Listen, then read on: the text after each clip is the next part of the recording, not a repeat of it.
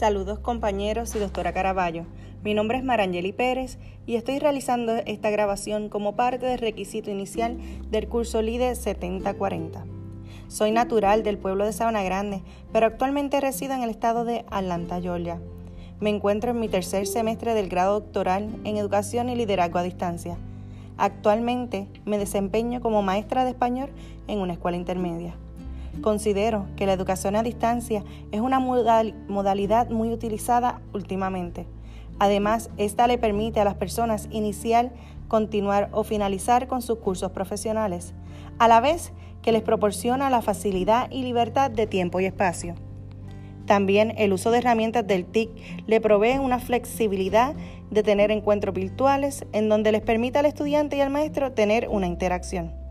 Estos retos educativos mejoran el acceso al conocimiento y la población a la vez puede mejorar y obtener mayores niveles en sus empleos.